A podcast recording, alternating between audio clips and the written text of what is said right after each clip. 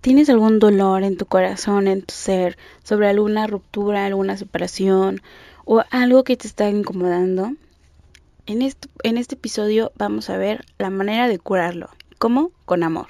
Acompáñame, ya estamos respirando despacio. Hola, hola resilientes, ¿cómo están? ¿Cómo se la pasaron este fin de año? ¿Qué tal les pareció la carta a este 2020? Yo sé que fue un año donde nos trajeron muchísimos aprendizajes, donde estuvo eh, pues en, en, juego nuestra resiliencia, donde nuestra salud mental y nuestra inteligencia emocional jugaron una parte importantísima en este año y que nos trae muchos aprendizajes. Tristemente pasamos por muchas situaciones y es por ello que ahora decido hacer este podcast y tocar el tema del dolor. Como el dolor muchas veces nos ciega, muchas veces eh, no estamos preparados y es normal, no estamos preparados para alguna noticia, alguna situación, algún momento. Y la mejor manera de curar ese dolorcito es con amor. Hablaremos del dolor con todo el respeto y con todo el amor del mundo cuidando cada uno de los aspectos y sin tratar de ofender a nadie ante todo. Aclaremos que realmente este podcast es hecho ante todo con amor. En lo personal tuve una pérdida de una persona que era muy importante para mi vida. Puedo decir que era casi como parte de mi familia el 24 de diciembre. Y a raíz de ahí pues estoy un poquito como con no luchando, porque no se lucha con el duelo, sino tratando de asimilar todo y, y trabajando en mi dolor. Y es por eso que vengo, y es por eso que vengo yo aquí a hablar sobre el tema. Existen las fases de algún duelo, claro, como las conocemos sobre la negación, la ira, la aceptación, la negociación, la depresión, y no quiere decir que todas las personas pasen por estas fases. Y hablando de estas fases, estas fases son para cualquier tipo de duelo. Existen personas que se saltan una que otra de las fases y eso habla mucho de la inteligencia emocional que tenga esa persona. Ahora, la división de pérdida no solamente se refiere a una pérdida eh, de una persona, de un ser humano, sino también puede ser de algún objeto que tengamos nosotros un apego de algo que nosotros y nuestro trabajo, de algo que a nosotros tenga ese, ese valor y, y nos está haciendo que a nosotras nos, nos esté como conflictuando. Tanto puede ser eh, los cambios de domicilio, un cambio en el ámbito profesional, eh, alguna enfermedad, um, alguna ruptura de una, una pareja eh, y pues las muertes de una persona eh, especial, ¿no? Primero quiero que hablemos como de las fases eh, que antes mencioné para que podamos como entender y realmente como dije no es necesario que todas las personas pasemos por estas fases pero sí es necesario que las conozcamos y que trabajemos también en nuestra inteligencia emocional. ¿Qué es la negociación? La primera de las fases. Es una reacción que se produce de forma muy habitual inmediatamente después de una pérdida no es infrecuente que cuando experimentamos una pérdida tengamos una sensación de realidad o de incredulidad que después de verse acompañado con una congelación de las emociones, en ese momento en el que estamos nosotros en shock y no podemos creer lo que está pasando o decimos, no, claro, es un sueño. Justo yo como que experimenté esa fase al momento de que a mí me dicen que esta persona había fallecido. Eh, me comentan esta parte y realmente no existe como el modo de decir o las palabras correctas de decir que una persona ya falleció. Créeme que no. Y mm, no existe la manera de decirlo. A mí me lo dicen y lo primero que dije fue, no, es broma, no estás jugando con eso. Y yo hasta inclusive estaba, o sea, mi respuesta automática y mi emoción automática fue como de incredulidad combinada con enojo. Porque era así como de, oye, con eso no se juega. ¿No? Pero porque yo eh, no estaba preparada y no estaba consciente de lo que estaba pasando, adicional a que fue una pérdida repentina, no fue algo que veníamos, porque a veces digo, eh, una persona está enferma y sabemos todas las dificultades que puede haber y no es que nos hagamos la idea, no, pero en nuestra cabeza hay como una lucecita, hay algo que nos dice, puede pasar esto. Mil alternativas, pero entre una de esas mil alternativas puede pasar esto. En este caso, no, no teníamos ninguna alternativa que pudiera pasar eso, sino simplemente fue algo repentino. La segunda es la ira. A menudo, el primer contacto con las emociones de la negación puede ser la ira. Se activa sentimientos de frustración y de impotencia que pueden acabar atribuir responsabilidades de una pérdida irremediable hacia un tercero. En estos casos, pues las personas echan la, echan la culpa a, otra persona o algo que pasó, no sé, mm, ejemplo, digo, tristemente eh, han perdido muchísimo, hemos tenido muchísimas pérdidas con esta enfermedad de la pandemia y ¿qué le echamos la culpa? Pues a terceras personas. No, pues sí, es que este su hijo se acercó y se fue a una fiesta a él y lo contagió, ¿no? Estamos buscando quién fue la persona responsable que cometió o que, que pudo haber tenido ese contagio y pues enfermar y enfermarnos y haber tenido la pérdida. Hubo un caso de una persona cercana que le dio eh, COVID y ella me, me, mencionaba que simplemente fue al dentista. Dices que yo no salía porque yo soy diabética, yo me cuido, pero en ese inter me lastimé de la muela, entonces fui al dentista y simplemente por ir al dentista se contagió. No cruzó otro lado, no fue otro lado, solamente fue al dentista. Entonces empezamos como, digo, afortunadamente esta persona está mal, está bien, digo, afortunadamente la persona está bien, pero empezamos a buscar culpables, empezamos a ver dónde, ¿no? Y sí, yo sé que hay muchas responsabilidades en todo esto, pero... Y sí, yo sé que hay muchas responsabilidades en todo esto que no debemos hacer y que por eso tenemos que cuidarnos. La 3, la negación. En la fase de la negación... la 3, negociación.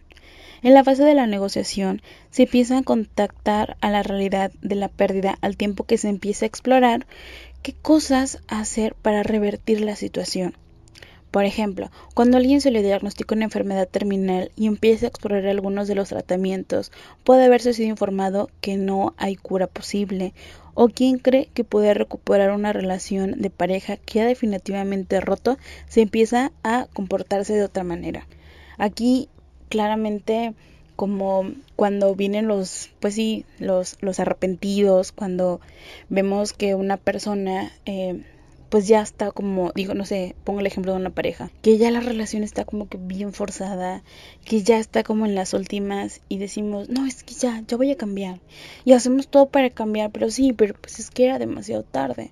Eh, que ya tanto pues forzar algo ya está muy cansado y queremos pues todavía como tener a esa persona, pero pues no, muchas veces es mejor pues terminar por lo sano y tratar de aceptar las cosas, ¿no?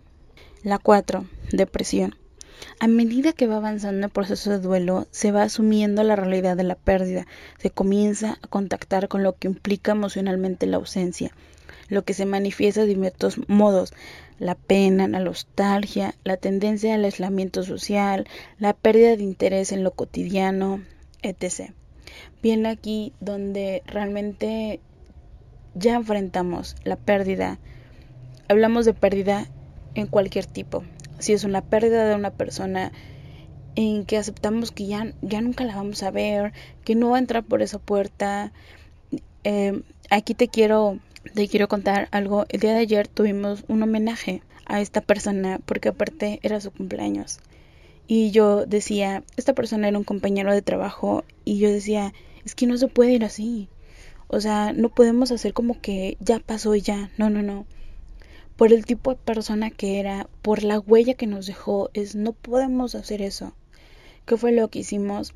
Eh, yo sé que todos estamos ahorita en aislamiento, toda la situación, y lo que hicimos fue una sesión virtual donde hablamos cosas de él, anécdotas, cosas chistosas, eh, cosas referentes a, él. Pusimos unas fotos, contamos, hablamos, eh, no sé, como la mejor manera de ofrendar eh, nuestro dolor, ah, de lo que sentíamos por su pérdida.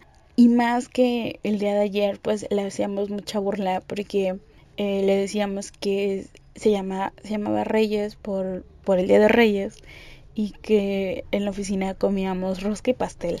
Entonces era así como de, ah, viene hoy es el día de la rosca de pastel, ¿no? Entonces quien trabaja en oficina sabe que los cumpleaños, híjole, o sea, pues siempre se parte un pastelito y pues ya sabes que tu café y tu pastel, ¿no? Entonces eh, a nosotros era de chocolate, café y pastel. Perdón, chocolate, eh, rosca y pastel. Entonces era así como, uy, fiesta, ¿no? Y créeme que eh, esta fue como... Y ayer una de las personas eh, que trabajaba muy cercana a él dijo, eh, yo quiero creer que está de vacaciones, unas vacaciones muy, muy largas, esas vacaciones que nunca se tomó, ahorita está de vacaciones. Es porque está todavía en la negación, que su dolor lo está cegando y que no, no hay palabras y no hay momentos para que uno pueda entender lo que pasa. Digo, esto pasó hace dos semanas y aún no me hago la idea que cuando regresemos a la oficina normal no va a estar. Y... y que de alguna u otra manera tenemos que confrontarlo. No tenemos que evadir el dolor porque a la larga eh, puede ser contraproducente. Al igual que también cuando tenemos una ruptura de pareja, tenemos que entenderlo. Tenemos que dejar de publicar cosas eh, indirectas. Dejemos de hacer como que no pasó nada y todo se va a solucionar. Dejemos de pensar en planes que no se van a llevar a cabo porque ya no estamos con esa pareja. O, o solamente de decir, ay, es que cuando estaba con él, ay, es que no sé cuando yo tenía como, pues, que será como unos 21, 22 más o menos, eh, yo tenía una relación con una persona, llevamos seis años juntos.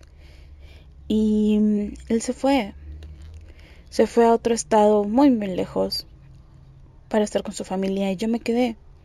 Yo me quedé con todo, con los recuerdos, con todo. Eh, terminamos en muy, muy buenos términos. Nunca hubo nada, nada, nada, nada para pues para que yo lo diera. y yo sé que es triste y duro em, quedarse con todo. Y más en esos buenos términos. Porque a veces cuando terminamos mal, pues decimos, ah, es que me fue infiel, ah, es que es un hijo de no sé qué, ¿no? Pero cuando terminas en buenos términos es muy bonito, pero también hay que tener esa aceptación. Eh, a mí me costó muchísimo me costó mucho en ese inter. Digo, aparte de que no tenía una inteligencia emocional como la tengo ahorita. Pero, pero sí em, aprendí a hacer mi vida normal. A volver a asistir a los lugares que iba con él. Pero ya no como nostálgicamente. Sino hacerlo de la mejor manera. Ahora, ¿qué te puedo decir de esa Wendy que no tenía una inteligencia emocional como la tengo ahorita? Que justo yo el año pasado decidí alejarme de un amigo que yo amo con todo mi corazón. Y lo hice porque no me traían algo bueno, porque emocionalmente eh, estábamos como, por así decirlo, eh, absorbía toda mi energía y no me dejaba energía para, para yo hacer eh, las demás cosas con, con todas las ganas y con todo, ¿no? Entonces yo tomé la decisión y le dije que, ¿sabes qué? No sé cuándo, qué día, qué año, qué mes, pero vamos a regresar como amigos. No sé. Y también uno tomar esa decisión de que cuando hay personas que nos absorben más energía de lo normal, pues es bueno. Es bueno aceptarlo, es bueno hacerlo y tomar decisiones. Y esto lo haces cuando trabajas en tu inteligencia emocional, cuando trabajas en tu salud mental y cuando te das cuenta que existen personas que a veces puede ser que no sea el momento, puede ser que mm, no la persona, o sea, no, o no, no es el momento en el que pueda tener eh, esta amistad, el que pueda estar con alguien, no, no es el momento. También la, pues la, la pandemia nos trajo muchas rupturas, muchas rupturas em, en parejas donde yo decía, ay, es que si eso se separan, dejo de creer en el amor, ¿no? Pero pues uno nunca sabe lo que pasa en una relación, lo que hay detrás de pantalla, ¿no? Y creo que es tiempo de, de ofrendar, de ofrendar amor. El paso número 5 es la aceptación. Supone la llegada en un estado de calma, asociado a la comprensión, no solo racional, sino también emocional. Estos son los cinco puntos del duelo. Te los quise poner porque son como los las fases de, del duelo y dentro de esas fases Em, no está la más importante. Y, y esa fase debe de estar en tu vida a cada momento. Yo no sé en qué creas. Este podcast no es un podcast religioso, pero sí es un podcast de fe. Es un podcast que cree. Es un podcast que está hecho con amor y con respeto. Y yo tengo fe. Dentro de tu duelo, ofrenda tu dolor. Ofrenda tu dolor a Dios y créeme, créeme, créeme, te lo juro que Él lo va a sanar. Él lo va a curar.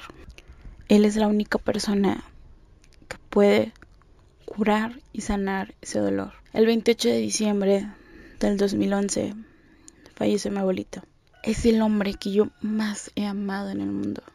Era mi amigo, mi cómplice, mi solapador si tú quieres. Era mi todo a pesar de que veníamos batallando con su enfermedad, a pesar de que nos lo dieron a nosotros, em, el seguro nos lo dio para que falleciera en casa, todos sabíamos eso. Nunca dejamos de estar con él, de amarlo y tener esa esperanza y esa fe. Dios me lo dio un mes más después de ese día que lo sacamos del, del seguro. Yo estuve cuando él falleció. Yo lo vi. Yo me despedí de él, le di sus últimas palabras. Ahí fue cuando yo toqué fondo con la depresión. Yo no podía desahogarme en mi casa porque estaban ellos con su duelo. Ahí fue cuando yo le pedía que me llevara con él, porque yo no quería estar aquí, porque yo no tenía sentido, porque yo no le buscaba motivos para estar aquí. Yo no le buscaba maneras, para mí ya no, no, pasaron como seis meses donde créeme que yo no comía, me la pasaba llorando, me la pasaba muy, muy mal, muy, muy, muy mal. Em, un amigo que se acaba de convertir al cristianismo em, me dice que nos veamos. Yo toda enojada, así como de, no te quiero ver. al final del día dije, bueno, está bien, lo veo. En ningún momento yo le dije lo que yo tenía o sentía, sino que em, me empieza a contar cómo se convierte al cristianismo y todo, todo, todo, ¿no? Todo, me empieza a contar todo, todo lo que, lo que le venía pasando y todo. Al final de ese día yo llegué a mi casa y te puedo decir que en la noche, literal, me puse a platicar con Dios y le dije, casi, casi, así como de, no que si existes, pero quería que me quitara ese dolor, que yo ya no quería sentir dolor, que yo ya no quería sentir dolor. No te puedo decir qué pasó, porque ni yo sé qué pasó, pero yo me desperté y ya no tenía dolor. No sé, no hay palabras, no sé qué pasó, pero me desperté en paz, me desperté muy tranquila. Después de ahí, pues seguí reafirmando mi fe, seguí creyendo. Y la persona que falleció ahorita en Navidad fue uno de los que me impulsaron en mi fe. Todos los sábados en el grupo de lectura de la Biblia era esa persona que, que me ayudó a reafirmar mi fe. Yo te puedo decir que yo no sé en lo que tú creas y lo respeto. Yo no sé. Como dije, este podcast no es religioso, pero te pido que si tienes algún dolor en tu corazón, ofréndeselo a Dios. Él te va a sanar. Él te va a curar. Y que si tú ahorita sientes dolor, ofrendemos amor. El amor es la única, pues, el amor es la única cura del dolor. Yo sé que el 2020 fue muy, muy difícil para todos. en algún momento para todos. Haciendo un conteo con todo lo que, lo que en, en lo personal viví. Híjole, sufrí un ataque de pánico, mi mamá se enfermó, me, me dio pues, no, no depresión mucho, mucho, pero sí cuando me trajeron aquí a casa, tuve miedo por mi vida, por mi familia. Nunca en la vida había tenido miedo por, por vivir, por, por no despertar, nunca, nunca como que a veces damos por hecho muchas cosas. Y terminar el año con esta noticia, híjole, estoy viviendo mi duelo. Estoy viviendo las fases de mi duelo. Y estoy ofrendando amor. Y estoy haciendo este podcast con todo mi corazón. Y sigo compartiendo con todo mi corazón. Porque yo sí creo. Como dije, soy mujer de fe. Y creo que todo, esta sociedad puede cambiar. Las ideas de las personas pueden cambiar. Tenemos que trabajar en nuestra salud mental, tenemos que trabajar en nuestra inteligencia emocional, tenemos que ayudar a los demás. Me es sorprendente como, pues yo entiendo los Reyes Magos, los niños, pero no hay que ser irresponsables. Sí, cuidemos la ilusión de estos pequeñines, sí, pero ante todo cuidemos su salud. No hay que ser irresponsables. Esta lucha todavía sigue, que sí, ya estamos hartos, sí, pero qué mejor estar encerrados un tiempo, ya que tengamos que vivir así durante mucho tiempo más. Si tienes, si quieres hablar, sabes que está en mis redes sociales. Aquí te las dejo. Quizás este podcast no era, o más bien el episodio de hoy, quizás el episodio de hoy no es como tan extenso como otros, pero era un tema que se tenía que hacer. Curar dolor, ofrendando amor. Todos tenemos algún dolorcillo en nuestro corazón, donde a veces le damos la vuelta, no lo queremos ver.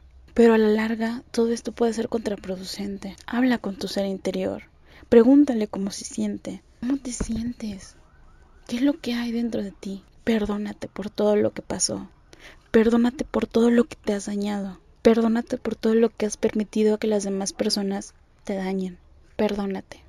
Este es un inicio de año, puede ser un nuevo comienzo. Te deseo que tengas un excelente inicio de año. Hagamos que este 2020, ya que vimos todo, toda esta resiliencia del año pasado, todos los problemas, todo eso, sigamos trabajando en nosotros, comencemos a trabajar en nosotros. Y ante todo, sigamos respirando despacio.